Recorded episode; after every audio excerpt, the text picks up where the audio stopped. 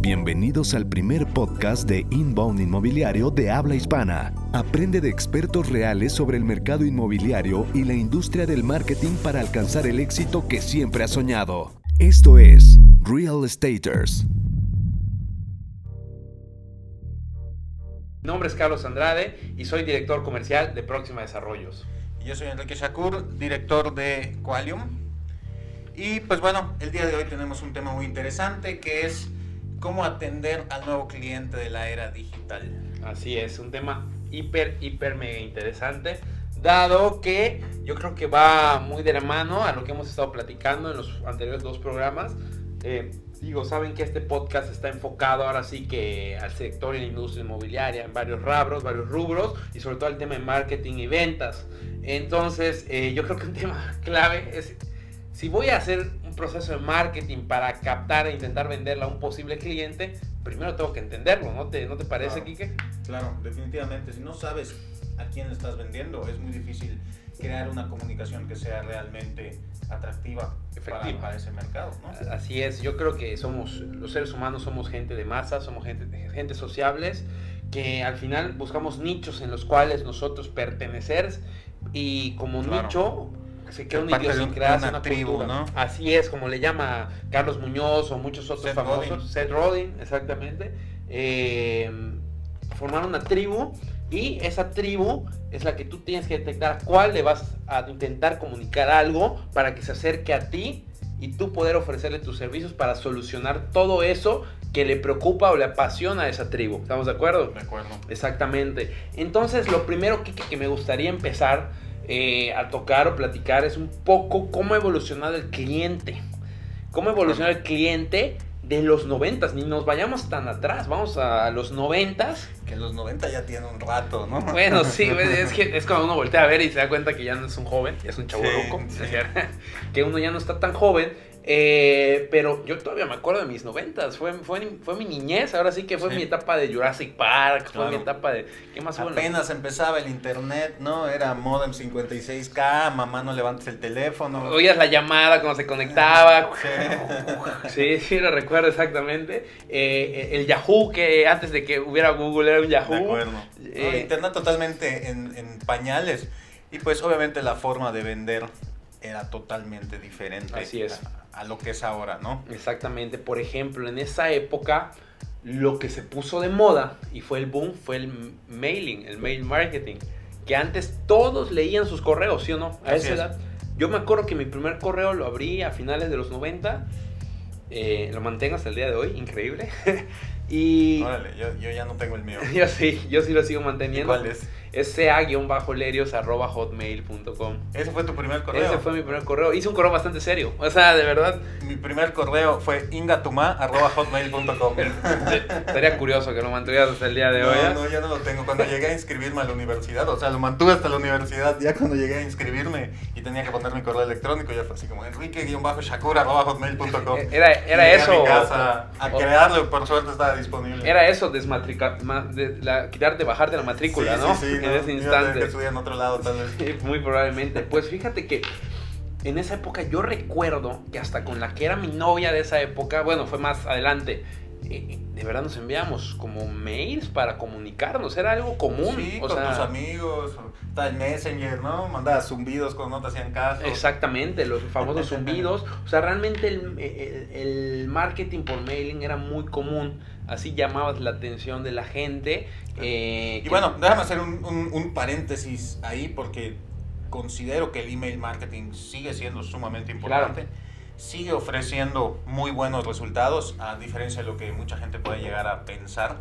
Eh, la realidad es que hasta hace un par de años seguía siendo lo que más hacía la gente eh, cuando se conectaba a Internet, incluso más que las redes sociales. Hasta hace dos, tres, cuatro años máximo, correo electrónico era lo que más hacía la gente, incluso por encima de las redes sociales. Sí. Hasta hace un par de años fue que las redes sociales eh, realmente dieron ese brinco a hacer ya lo que más hace la gente. Claro. Porque ahora ya, no sé, abres tu explorador y ya te lleva directamente a Facebook. Antes te lleva directamente a tu correo electrónico. Ojo, ojo, y que al final es adaptar y saber cuál es tu tribu. Siguen, siguen habiendo tribus que el correo electrónico sigue siendo su, su, base, su guía. O sea, lo checan no diario. No de nada, ¿no? o sea, el hecho que tú hagas correo electrónico no significa que dejes de hacer otras cosas. Así es. Es un, es un refuerzo, es otro medio de contacto, es otro canal de comunicación, porque al final tú no sabes cuál es el canal que el prospecto va a utilizar. A menos que se lo preguntes, obviamente, en un, en un formulario o algo así. Pero, pues como tú decías que había que contactar a un cliente en, un capítulo anterior al menos seis veces, ¿no? Sí, sí. Pero no le vas a hacer seis llamadas porque va a decir, este brother es un intenso, ¿no? Pero sí le puedes hacer una llamada, después mandarle un WhatsApp, después mandarle un correo, y luego intentar llamarle de nuevo. Y maravilloso si es automatizado todo. Y entonces ya son, pueden ser seis, pueden ser ocho contactos, pero ya no se ve como...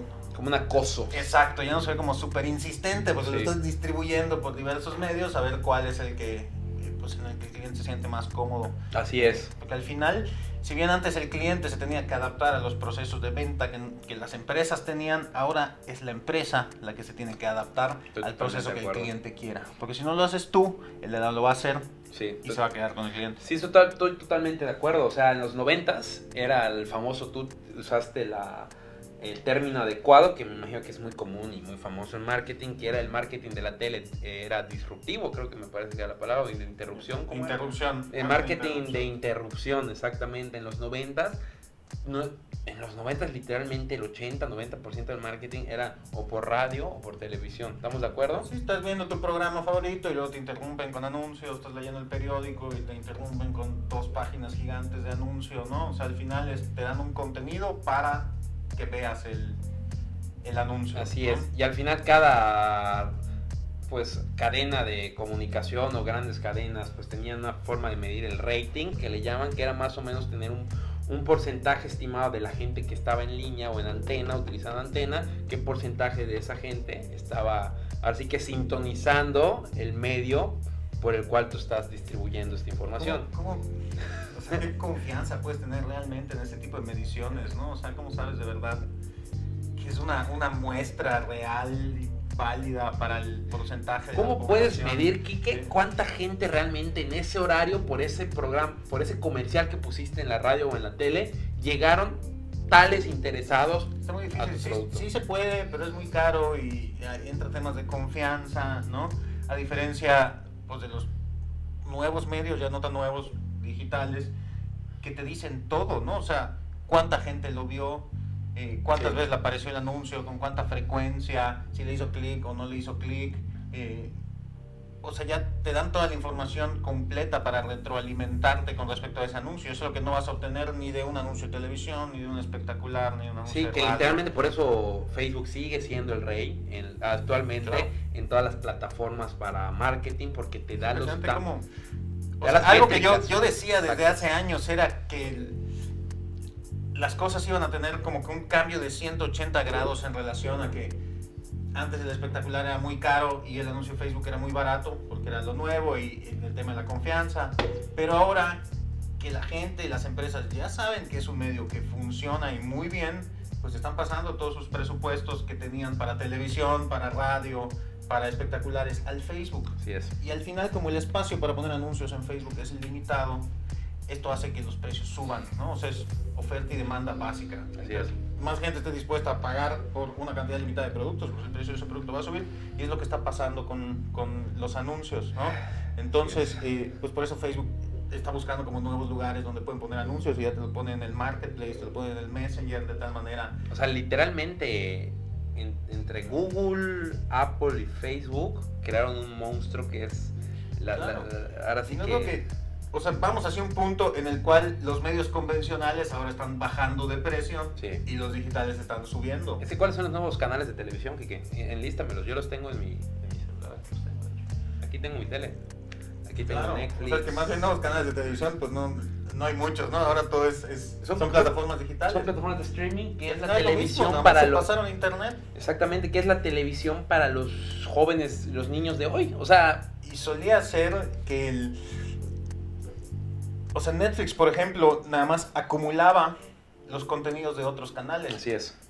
pero sabía que eventualmente las empresas que hacen estos contenidos iban a dar cuenta que había un negocio, iban a hacer su propia plataforma, iban a retirar los contenidos, que al final es lo de valor, algo que platicamos en el capítulo anterior. También el contenido es lo que realmente atrae a las personas, ¿no? Atrae a la tribu. Entonces Netflix empieza a generar su propio contenido, invierte una cantidad absurda de dinero en, en, en generar sus propios programas y Ahora ya, el otro está leyendo, creo que más del 60-70% de su contenido actual ya es contenido original de ellos, ¿no? Entonces ya no le da miedo todo esto que está pasando, que ya está pasando, que Disney está sacando su contenido, eh, que Warner está sacando su contenido, porque están haciendo sus propias, sus propias plataformas. HBO nunca dio su contenido porque creó su propia plataforma, que la verdad la detesto. y ahora, ahora se va a unir HBO con DC Universe van a ser una sola plataforma, o sea, estaban haciendo estas diferentes y ahora lo están uniendo en una sola para poder competir con Disney. Ok. Que Disney está haciendo su plataforma y pues tiene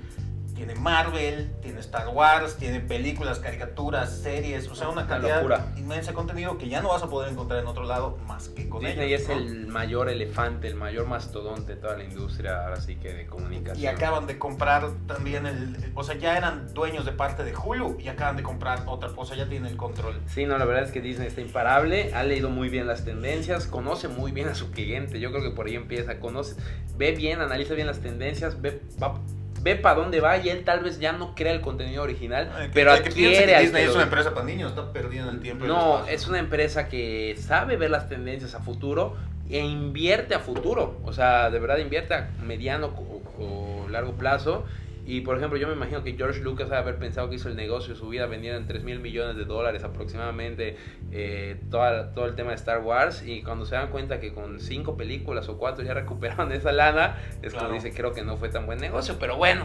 No, pero al final, o sea, ¿cuándo se va a gastar él 3 mil ah, millones de dólares? ¿no? o sea, es porque también quiere vivir su vida y disfrutar de lo que ya hizo y trascender más allá de lo que él pueda hacer, ¿no? Porque al final creó una marca que va a seguir por mucho tiempo más después de que él se muera, ¿no? Sí, está trascendiendo para nuevas generaciones. Y eso puede ser más importante que el dinero, especialmente si ya tienes una cantidad que no te vas a gastar ni queriendo, sí, una, una, cantidad ya de ese nivel, ya llega a una zona donde yo creo que como tú dices más el trascender. Pero retomando el tema, yo creo que es importante darnos cuenta cómo ha evolucionado el cliente de pasar de esta publicidad de interrupción a esta publicidad ahora por medio de las nuevas teles o las nuevas radios que son nuestros celulares, nuestros iPads exactamente, o el Netflix, y darnos cuenta cómo ahora nuestra atención está ahí y la publicidad ya no nos interrumpe. Bueno, amén a menos de que tengas YouTube, que sí te interrumpe a veces, pero para eso ya está YouTube. ¿Cómo se llama el premium? Se me fue el nombre.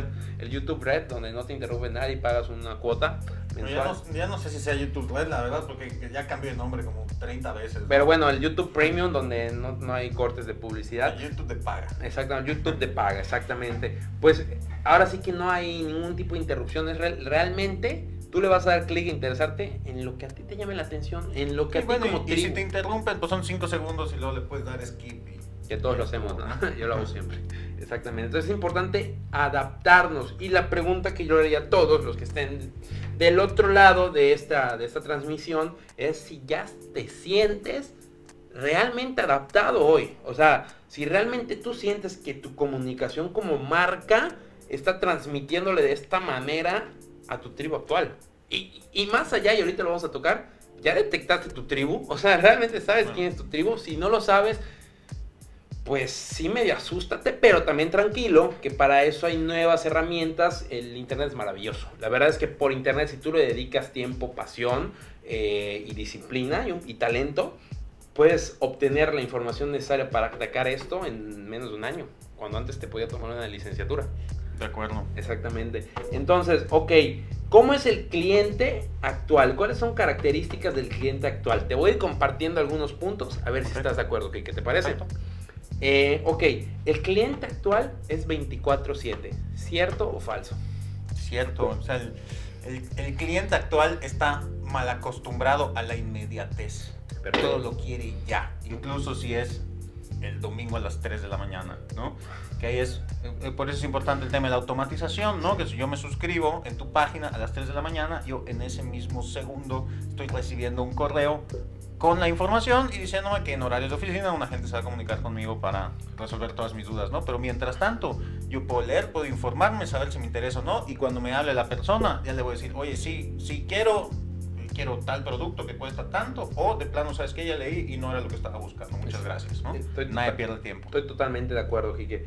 Es 24/7, o sea, ya no un horario de oficina lo va a detener para poder obtener lo que quiere. Él va a ir por lo que quiere en el momento que quiera. bueno, en la industria en, en, la que estamos, además es como muy difícil trabajar bajo un horario, especialmente si quieres, si quieres sobresalir, ¿no? Porque mucha gente pues compra sus productos inmobiliarios o compra sus, sus propiedades en horarios en los que tiene tiempo y en muchas ocasiones eso es fuera del horario. Ejemplo sencillo ¿Cuánta gente compra un predio fuera de la ciudad donde reside actualmente y se toma el fin de semana para ir a conocer estas propiedades? ¿Cierto o falso? Cierto. Si tú no tienes un, así que, una organización o toda una estructura atrás que soporte y pueda dar esta atención los fines de semana, te estás perdiendo de un mercado gigantesco. Sí.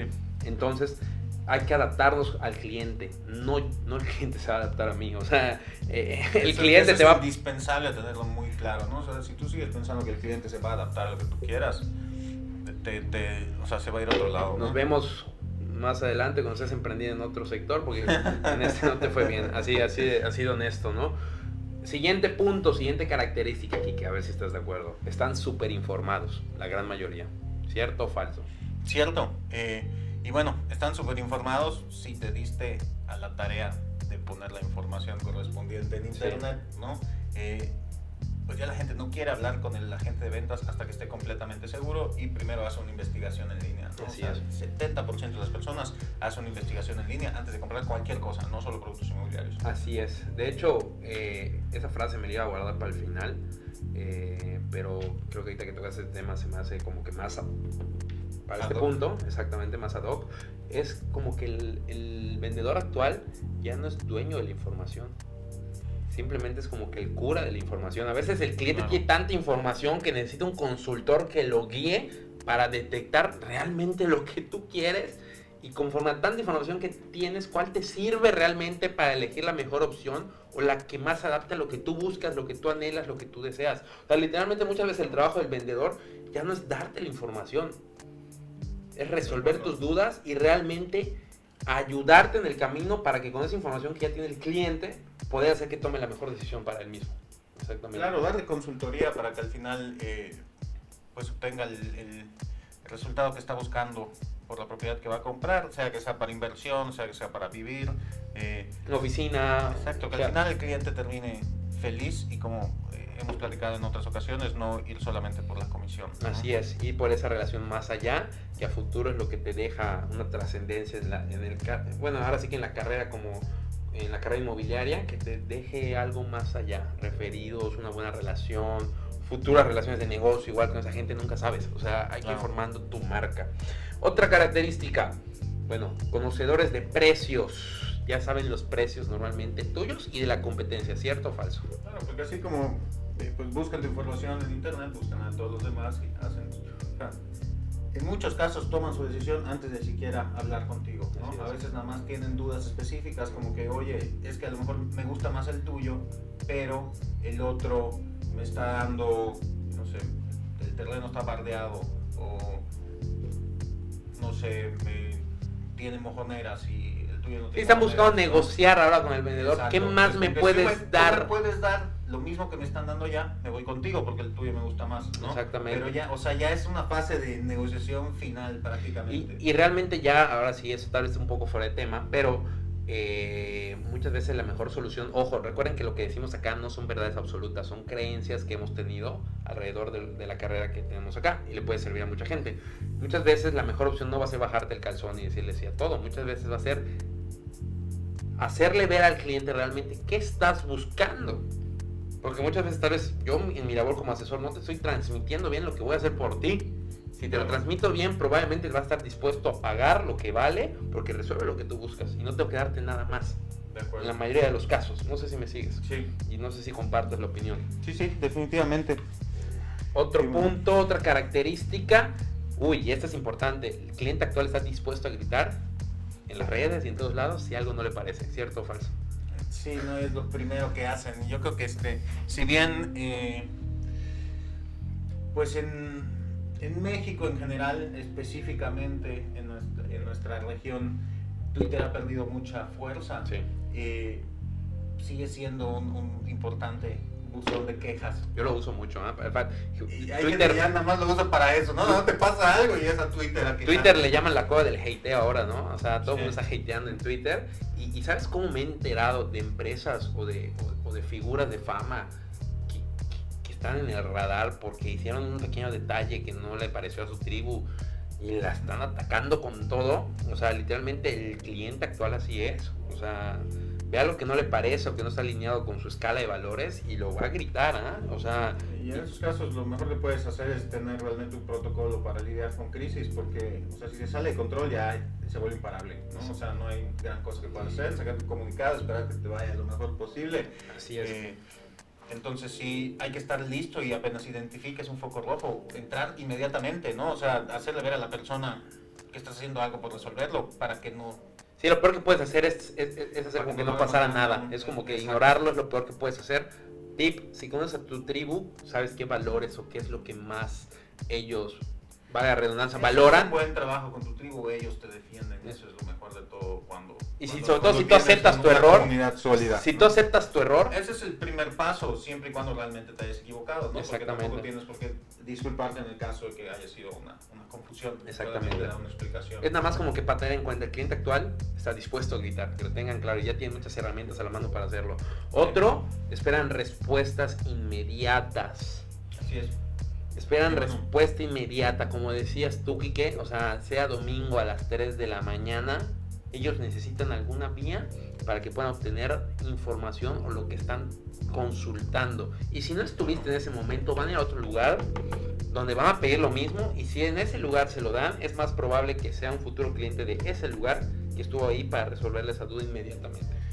Consejo, eh, para los que tengan o estén pensando en usar un chat para su sitio web, si no van a tener a alguien ahí todo el tiempo respondiendo, y lo pongan, porque si el chat nomás te va a decir, este, muchas gracias por haberte comunicado, mándanos un correo a tal lugar o nos comunicaremos contigo tan pronto sea posible, pues no tengas el chat, o sea... La experiencia de usuario es, horrible. Claro, es una tontería, entonces hubiera llenado el formulario. O habilita el chat nada más en horarios donde haya un encargado y deshabilita en horarios donde no haya un encargado. Seguramente el chat que estés usando tiene esa opción, ¿no? En la cual solo funciona en el horario en el cual haya una persona que realmente vaya a contestar, porque si no, no tiene sentido. ¿no? Que entiendo que se puede hasta programar, ¿no? Automáticamente en qué horario se activa y desactiva el chat. Entiendo que creo que se puede hacer.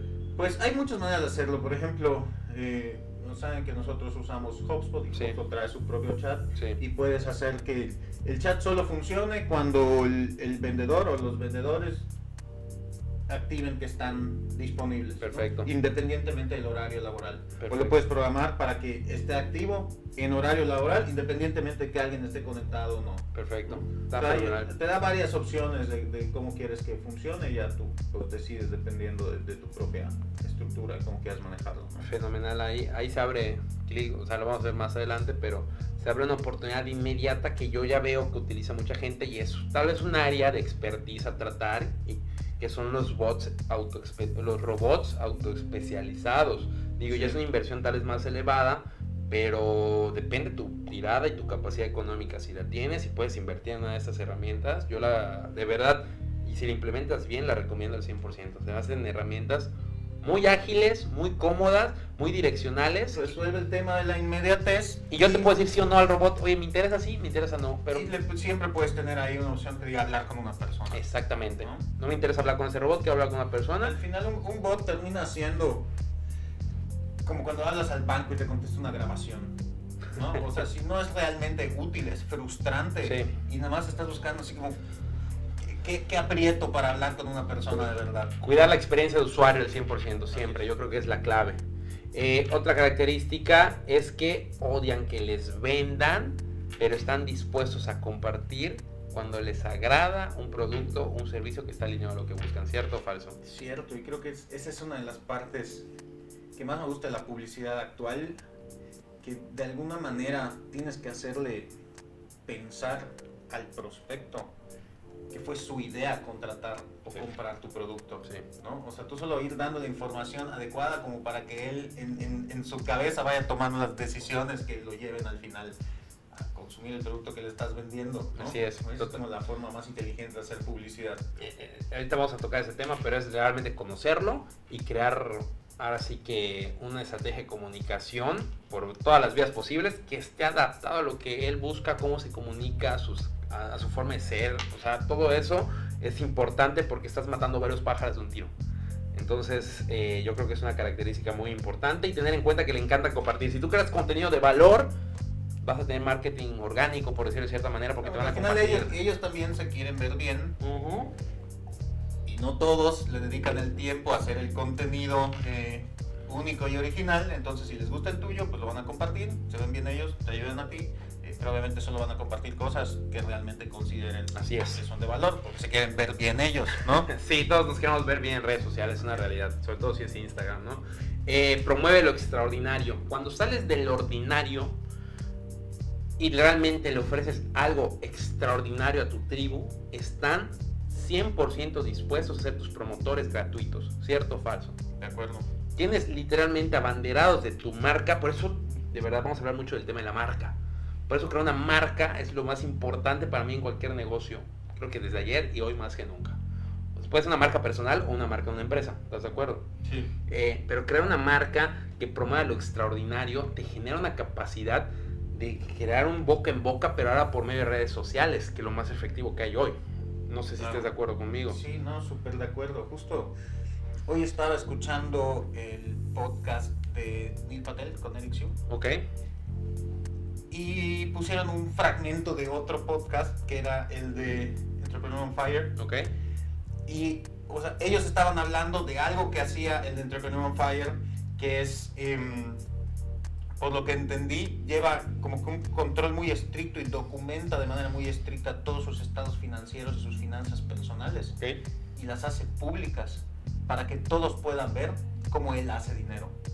No le guarda nada a nadie. No le guarda nada a nadie. O sea, qué compró, qué vendió, dónde falló, dónde perdió dinero, dónde ganó dinero de tal manera que tú puedas ver qué es, qué es lo que hace este brother para hacerse de lana, ¿no? Entonces, digo, no, no tiene mucho que ver con el tema inmobiliario, pero lo que estoy tratando de transmitir es que es, algo extraordinario. Es algo extraordinario, es algo que nadie más está haciendo, que, que, que genera una que lo esté haciendo nunca lo compartiría, ¿no? Entonces, el que alguien lo, lo, lo haga y lo comparta con los demás es algo de lo que vale la pena hablar. Claro, te imaginas la confianza que genera para, para sus clientes, el hecho de que te comparta el libro abierto hasta sus errores, sus éxitos, te demuestra uno que es humano. Y al final de cuentas nosotros los humanos seguimos a más humanos. O sea, no sigues a la máquina, sigues a más humanos porque quieres sentirte en la tribu. O sea, es como que tú sigues a un líder de tu tribu. Una inmobiliaria que venda terrenos residenciales. Sí. Publique cinco planos diferentes para cinco casas que se pudieran construir en esos terrenos y te publique qué materiales necesitas, cuánto cuestan, cuál sería el costo de construirlo, quiénes podrían ser los proveedores. Y te los regala, ¿no? Y lo curioso es que la gente está dispuesta a pagar ese valor agregado, aunque sepa cuánto costó y cuánto está pagando de más, porque le estás dando ese valor. O sea, realmente estás dando ese valor extraordinario. Ellos no quieren tomar. Si le dice, oye, esto es lo que vale. Si tú quieres que nosotros te lo hagamos o que lo hagas con nuestra constructora de confianza, yo te voy a cobrar eso, más 100 mil pesos por organizarlo todo. Hay tantas, hay, tantas ideas para salirte de la caja del ordinario. Digo, al final es implementarlas, prueba error, prueba error, prueba error y ver qué capta tu mercado y de ahí agarrar un nicho y seguir haciendo cosas extraordinarias de manera constante. Hacer de lo extraordinario algo ordinario. Vamos a hablar de ti, no, ¿no? Y nadie habla de cosas ordinarias. Exactamente. De cosas comunes. Nadie, o sea, al, menos sí, pero de manera extraordinaria, al mínimo, ¿no? O sea, como que el talento, por ejemplo, de un, de, un comediante es hablar de cosas ordinarias de manera extraordinaria. Yo creo que Seth Godin en algunos de sus libros, la verdad no recuerdo cuál, probablemente Vaca Morada o, Free Price Inside o alguno de esos, habla sobre cómo hacer un cambio simple puede generar, real, generar realmente una, una diferencia importante ponía el ejemplo de la catsup, por ejemplo. ¿Qué tal que tú sacas una catsup que sea azul? Ok. ¿no? O sea, sabe igual, lo único que hiciste fue poner un poquito de colorante y es azul. Y pruebas alguien, alguien que lo vea va a ser como disruptivo. Ajá, ¿por qué esta catsup es azul? No, o sea, yo sí soy el tipo de persona que veo algo así, no manches, me voy a llevar la catsup azul nada más para, para ver la cara de la gente cuando me pida catsup y, le dé algo azul. Igual y si te gusta, eh, pues muy probablemente hasta las continúes consumiendo. cuando la usas lo vas a compartir en Instagram y mira, compré catsup azul y está súper raro, ¿no? Lo extraordinario, lo va, te aseguro, de hecho estás tocando el punto exacto, que si lo promueves de manera efectiva y de manera orgánica, mucha gente va a compartirlo y se va a hacer hasta tendencia probablemente. Claro, y cuando esa persona que lo vio y se le hizo chistoso, la ve en el súper, va a decir, ah, me voy a llevar la catsup azul. Sí, exactamente, así es. Entonces, eh, tenemos un invitado, no te preocupes. Eh, así es, estás promoviendo lo extraordinario. Y otro punto y otra característica para seguir avanzando es que al cliente actual del mercado postdigital del día de hoy le canta la atención hiper personalizada. No lo puedes tratar como una parte o una oveja más del rebaño. Tienes que entender que son humanos y tienes y la gente quiere sentirse. Yo lo he visto en muchos lados y lo he leído que toda la gente en su frente tiene un letrero que dice hazme sentir importante. De acuerdo. O sea, ahí no tienes que lamerle, o sea, no, no, no cosas como que por ejemplo, o sea, si tú logras hacer que tu prospecto cuando llena un formulario en tu página se identifique como un buyer persona, para eso te sirve también el buyer persona, lo pones en el formulario y se identifica desde el inicio, entonces te pone que es alguien que, por ejemplo, está comprando terrenos porque quiere invertir en su retiro. Sí. Ya sabes que es alguien retirado que está buscando inversión. Si ya sabes eso, úsalo en tu beneficio, ¿no? O sea, que la comunicación que le mandes sea específicamente sobre eso, ¿no? O sea, cómo invertir en terrenos para asegurar tu retiro. Si tú como abridor de una charla con esta persona agarras un tema de este estilo, es muy probable que esa charla sea exitosa. Claro. Porque estás hablando de un tema que a él ya le interesa de manera muy particular, muy personal. Y si le mandas algo sobre comprar un departamento de lujo en Cancún, no le va a interesar y no, no abrir el correo y eso al final te afecta también a ti en tus redes de apertura, eh, porque si menos gente lo abre, entonces tú puedes empezar a ir spam y ese tipo de cosas, y pues no quieres eso. Al final exactamente se vuelve totalmente eh, inútil tus esfuerzos de marketing hacia ese tipo de personas. Que ahorita les vamos a decir que es buyer persona. Ahorita, como Kike es un especializado, yo igual a veces usamos términos que tal vez no conozcan la mayoría, pero estamos preparados para eso. que pensamos que todo el mundo entiende y luego se quedan con cara de what, ¿no? Pero para eso es este show, para eso es este programa. Y por último, una, la última característica que a mí me parece del mercado o pues digital es que la gente está dispuesta a dar su información, siempre y cuando se trate con respeto y privacidad de esta. Así es. si empiezas a compartir la información con alguien más o eh, traicionas de alguna manera su confianza enviando demasiado contenido que además no les resulta de utilidad, pues inmediatamente se van a ir y muy difícilmente los vas a recuperar. Y otro tema, van a gritar acerca de este punto negativo. Además. Entonces hay que cuidar mucho ese tema. Digo, hay que valorar y dar gracias que estamos en una época que la gente de verdad está dispuesta de manera proactiva a dejar sus datos en el nicho que se comunique bien con él como tribu. Además tienes que hacerles fácil el poderse salir si ya no quieren estar ahí. Exactamente. Porque si la comunicación les resulta demasiado. Porque el, otro día estaba leyendo igual, no recuerdo si era Gary Vee o Grant Cardone. Y decía, no, es que cuando yo aumenté mis, mis, mis correos o mis publicaciones de dos al día a dos diarias, mi interacción empezó a aumentar. Sí. Pero eran los correos, porque se empezó a desuscribir mucha gente sí.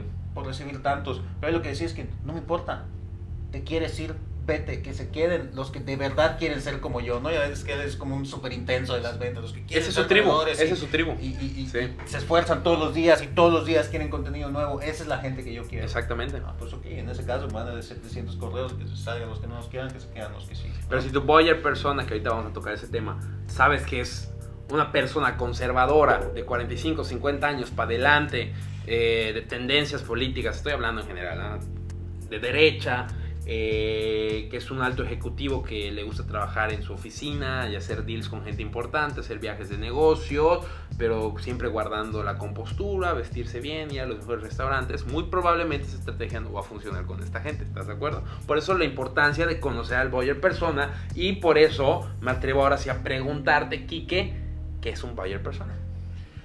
Pues un buyer persona es una representación semificticia de lo que es tu cliente ideal. ¿no? Eh, es algo que debe estar basado en información real, en información histórica, no solamente en suposiciones, eh, de tal manera que puedas crear este personaje que se asemeje lo más posible al grueso mayor de tus clientes. ¿no? Y puedes tener varios, no necesariamente vas a tener un buyer persona, a lo mejor tienes cuatro, cinco, seis. Para una misma empresa puedes tener varios buyers personas. Sí, sí, definitivamente, porque, o sea, no sé, hablando de casas, por ejemplo, a lo mejor... Creamos eh, un buyer persona ficticio, a ver cómo es el proceso. La mamá hace la, la investigación y escoge, pero el papá es el que al final paga la casa. Ok. En, algunos casos, ¿no? No quiere decir que, que, siempre, pero son tendencias que logras ir identificando y al final sabes que no, no le interesa lo mismo a la mamá que al papá, ¿no? A lo mejor a la señora le va a interesar más algo como, este, pues, cuántos cuartos va a tener. el tamaño de la cocina. Exacto. Eh, cuántos, cuántos cuartos va a tener, si, si, va a tener cuarto para la señora de servicio, eh, si va a tener un cuarto de visitas, ¿no? Y al señor le interesa la volumetría, como dónde va a poder pedir un crédito. Este, un espacio privado para poder trabajar en, sus ratos libres o ratos necesarios. si vas a escribir, por ejemplo, artículos en tu blog, no vas a escribir lo mismo para la señora que para el señor. De acuerdo. ¿no? O no vas a escribir lo mismo para una persona que está buscando invertir, independientemente de, que sea la mamá o el papá, no una persona que quiere invertir en terrenos. Eh, le va a interesar un tema muy diferente a la persona que está buscando invertir para vivir con su familia. Sí, o tus publicaciones o videos por Instagram no van a ser iguales, porque también creo que dentro del Valle Persona, si lo hiper estoy imaginando, si hiperconoces, hasta puedes ver más o menos sus hábitos, ¿no? Y ver en qué horarios checan su celular y algo así. Es súper importante también el tema de la especialización y, precisamente este Boyle Persona te ayuda a lograr esa especialización, porque si tú decides, de repente, oye, yo soy la inmobiliaria que vende propiedades de lujo. Ajá. O sea, es que tan especializado que yo nada más vendo departamentos y solo departamentos de más de 3 millones de pesos. Ok. Es todo lo que vendo y el, el las personas que compran ese tipo de propiedades son muy específicas, ¿no? O sea, es, es, gente que gana cierta cantidad de dinero, que tiene ciertos, ciertos puestos. Que tiene ciertos hábitos. Hábitos, comportamientos específicos, a lo mejor viaja frecuentemente de manera internacional. Eh, Usa cierto tipo de tarjetas. Consume productos eh, de alto valor. Le gusta el concierge y hay gente que probablemente ni sabe que es un me llega que me diga, no, pues es que yo tengo una familia de cinco, estoy buscando una casa de cuatro cuartos, no es conmigo. O sea, eh, te recomiendo con esta otra persona. Que es parte también de la labor que vamos a promover mucho, que es la labor del share. O sea, que se crea una comunidad y tal vez no es para mí, pero share. Y así vas creando una comunidad y vas creciendo. pero entonces esos otros, cuando alguien le diga, necesito un departamento más de 3 millones, si ellos no lo tienen, lo van a recomendar contigo y te vas a volver el especialista en departamentos de lujo. Exactamente, así eh, es. Y así puede haber otro que sea el, espacio, el, especialista en casas para familias grandes y otro puede ser el especialista en, en casas en la playa, ¿no? Sí. Eh, la cosa es que es mucho más fácil convertirte en alguien conocido en un nicho si ese nicho es muy específico. Claro. O sea, mientras más específico sea, más fácil es como posicionarte en eso. Entonces, Kike, así de resumidas cuentas, ¿tú consideras que la utilidad y la importancia para una empresa inmobiliaria o para algún asesor inmobiliario, al crear publicidad o al crear una estrategia de comunicación por redes sociales o por todas las redes que quiera esta persona, que esté segmentada e hiperpersonalizada para varias personas ya definidos, Todo tiene lo que ventajas? en una estrategia de marketing tiene que estar enfocado en un buyer y honestamente, ¿tú crees que todos lo hacen así ya entre, no? para nada. O sea, al final, uno de los principales errores es que todos quieren vender a todos, ¿no? O sea, cualquiera puede ser mi cliente, todo el mundo necesita una casa. Sí y no, porque no es, o sea,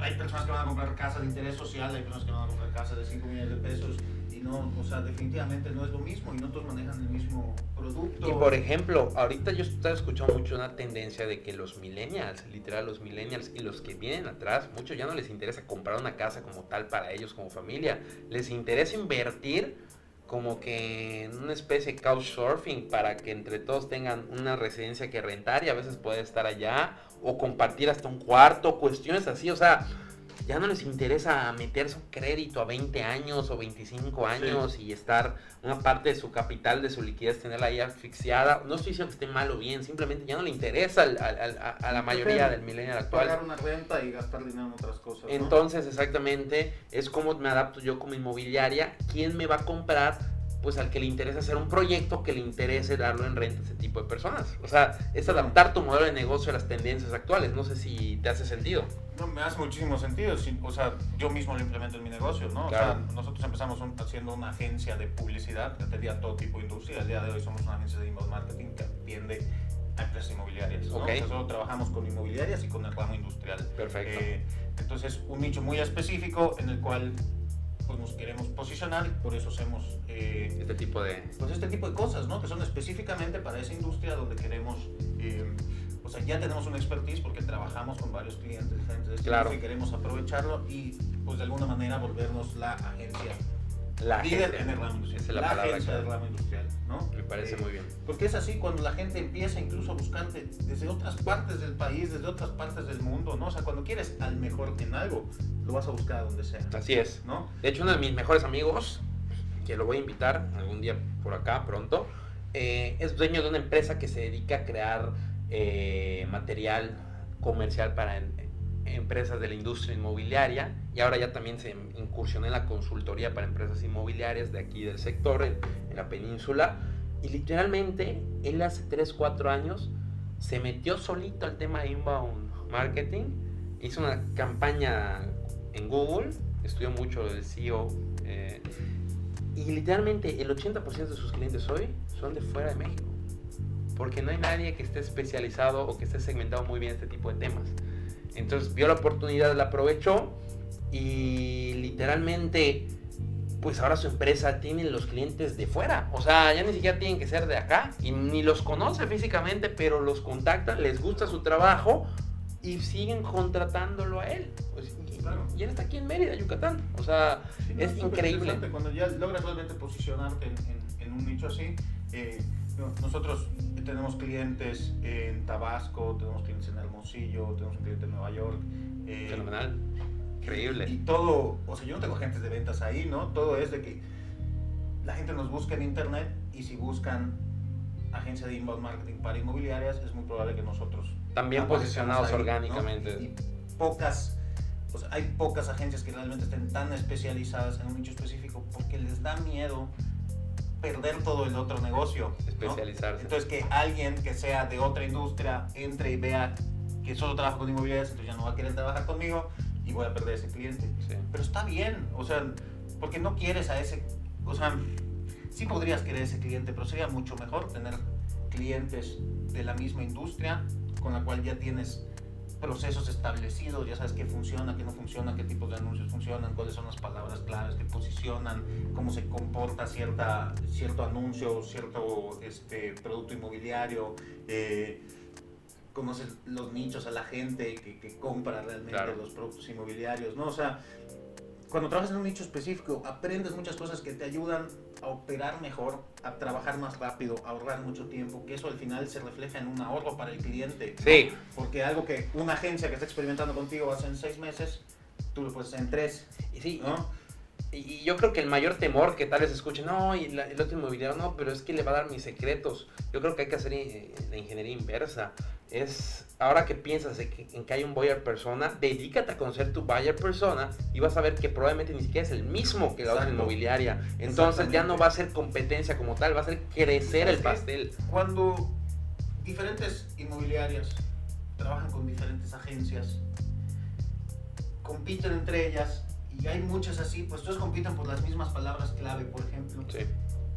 Y esa palabra clave sube de precio y mientras haya alguien que esté dispuesto a ponerle más a esa palabra clave, el precio sigue subiendo. Es una subasta por la palabra. Entonces nos estamos metiendo el pie entre todos, dándonos en la torre, eh, haciendo que sube el costo de la palabra clave y al final pues se la va a llevar el que pague más, pero le va a salir más caro. Le va a salir mucho más caro. Es mejor de alguna manera tener un control en el que, ok, tú tienes este buyer persona, vamos a atacar esta palabra clave, tú tienes este buyer persona, vamos a atacar estas palabras clave que no choquen entre ellos. Claro. Y a los les va bien, ¿no?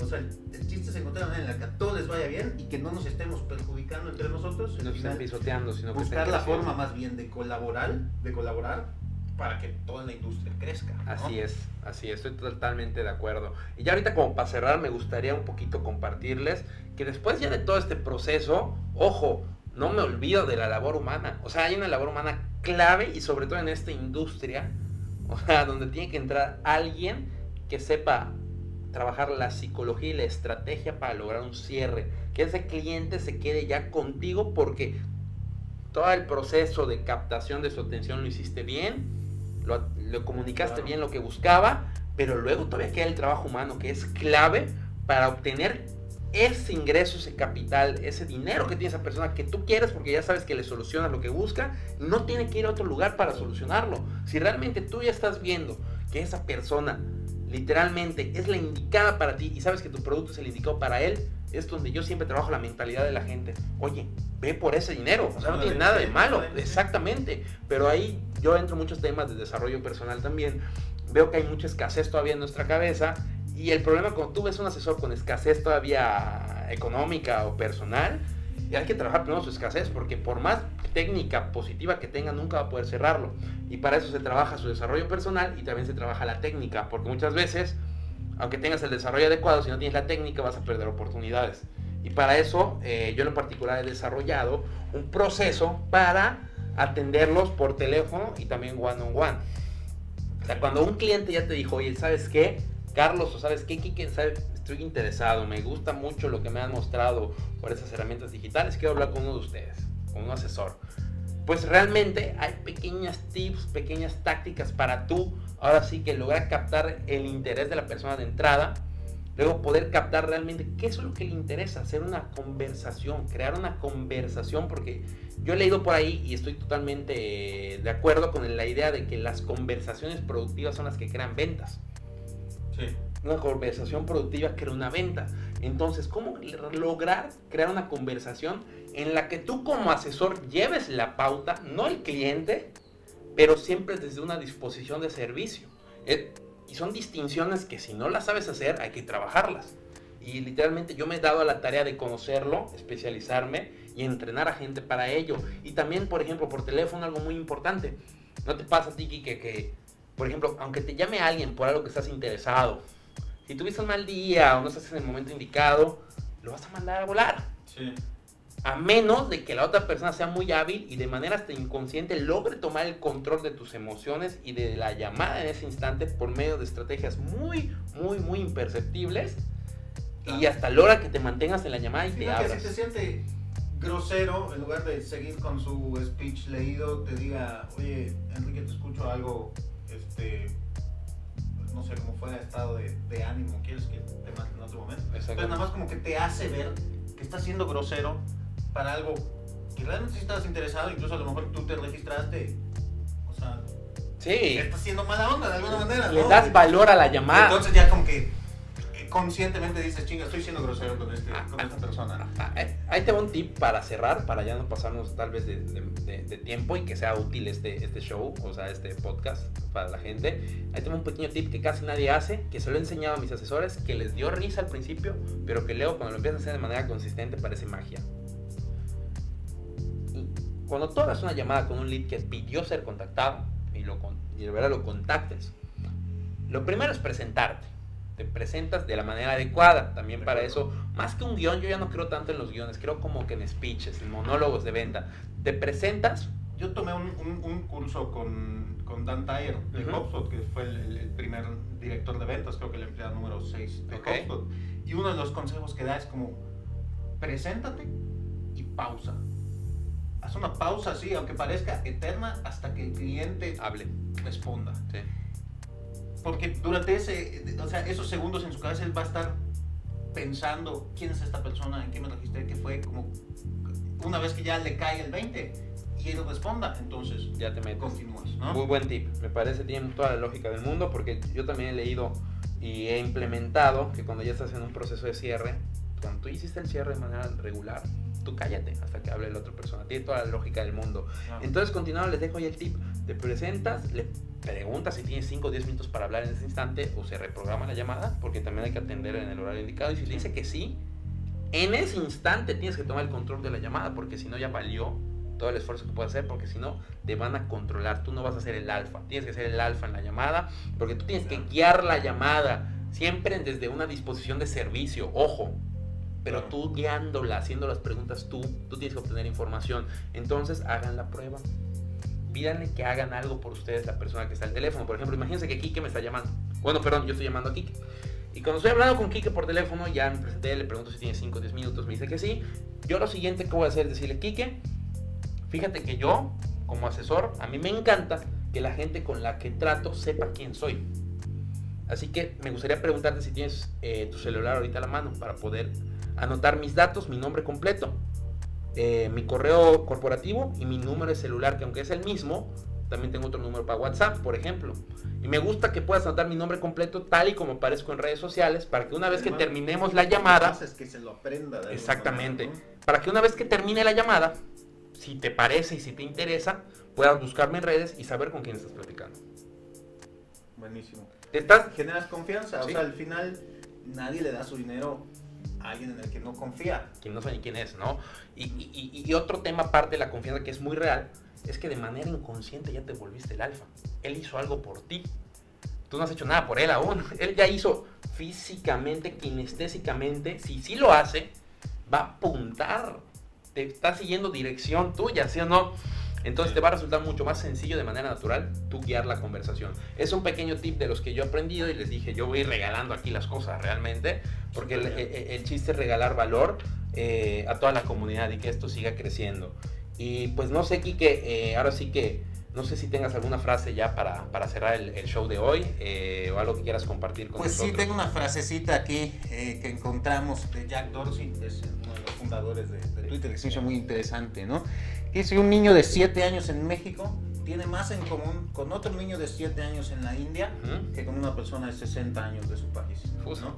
Entonces, eh, pues sobre todo lo que hemos hablado hoy de la especialización y de saber quién es tu cliente, ¿no? Es como lo más importante siempre es saber quién es nuestro cliente para que podamos generar contenido que sea realmente atractivo para ellos. Perfecto, y como que romper ya los paradigmas antiguos de que ah, todos los mexicanos son iguales. Ojo, sí, tenemos cosas comunes todos, pero también somos más hijos de un universo digital que de un país ahora. Y es algo que hay, que ir analizando y hay que ir viéndolo y comunicándonos de esta manera y adaptándonos porque es real. ¿ah? Cada vez somos más hijos de una nueva era que de un país.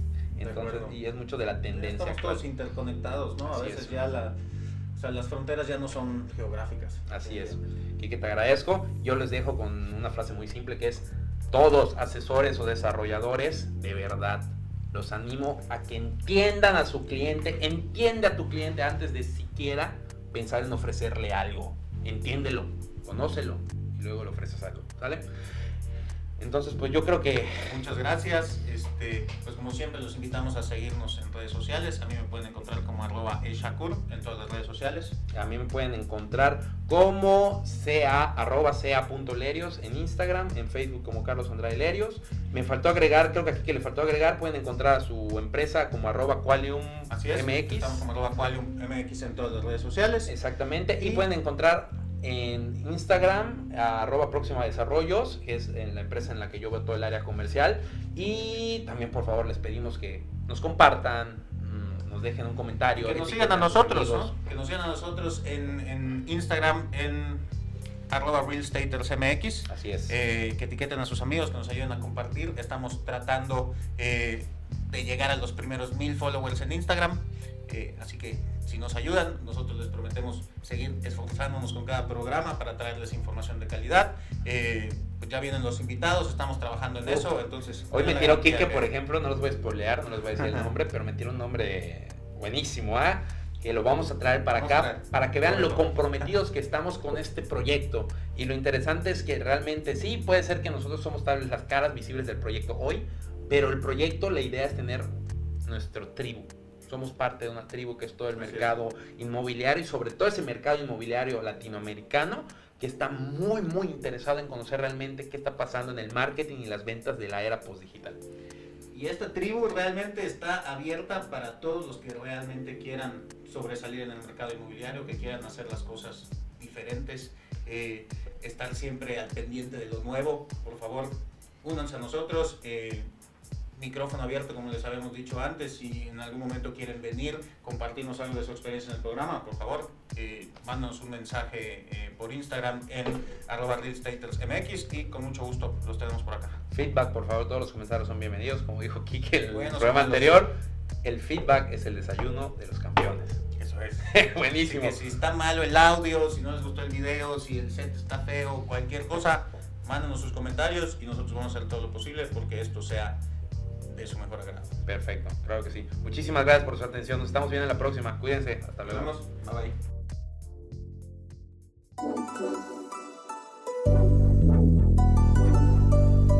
Este episodio de Real Staters ha llegado a su fin. Suscríbete ahora para seguir recibiendo estrategias y consejos inmobiliarios que te permitan alcanzar el éxito que siempre has soñado. No olvides calificarnos y escribir una reseña para que podamos seguir generando contenido de valor para empresarios y profesionales del sector inmobiliario. Nos vemos de nuevo la próxima semana en Real Staters.